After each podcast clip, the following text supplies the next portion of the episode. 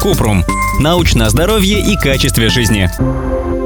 Что собой представляет добавка ГАБА и можно ли ее пить, чтобы хорошо спать? Кратко, ГАБА – это синтетический аналог гамма-аминомасляной кислоты, или ГАМК. Эта кислота относится к тормозным медиаторам нервной системы и помогает снять беспокойство и стресс. Если вы плохо спите и советы по гигиене сна не помогают, можно проконсультироваться с психотерапевтом о приеме ГАБА. Он уточнит, нужно ли вам ее пить и назначит точную дозировку.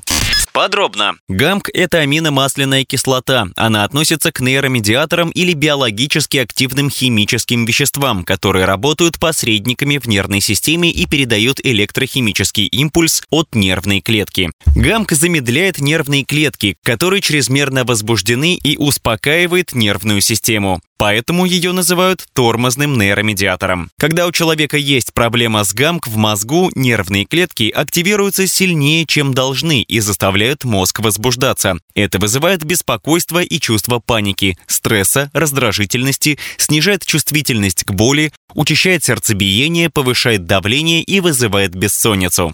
Аналоги ГАМК – это лекарства, у которых схожая с ней структура, но действуют они иначе. Хотя эксперты не совсем уверены в том, как именно. Большинство согласны с тем, что эти лекарства связываются с кальциевыми каналами в нервных клетках, улучшают реакцию клеток мозга на ГАМК и облегчают ее высвобождение. Аналоги ГАМК были разработаны потому, что трудно вводить саму ГАМК, и предыдущие попытки разработать внутривенный или пероральный препарат ГАМК были безуспешными. Аналоги ГАМК решают эту проблему, к ним относятся и ГАБА.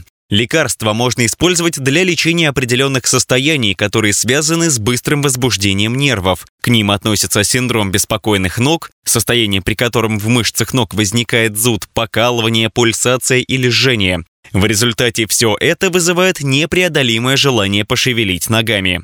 Фибромиалгия – заболевание, которое вызывает боль в мышцах, связках и сухожилиях. Невропатия в результате диабета, ампутации или опоясывающего лишая, судороги и эпилепсия. У некоторых людей при приеме аналогов ГАМК возникают побочные эффекты – головокружение, сонливость, беспокойство, депрессия, сухость во рту, слабость, тошнота, рвота, головная боль. ГАБА считается безопасной, если принимать ее в рекомендованной дозировке.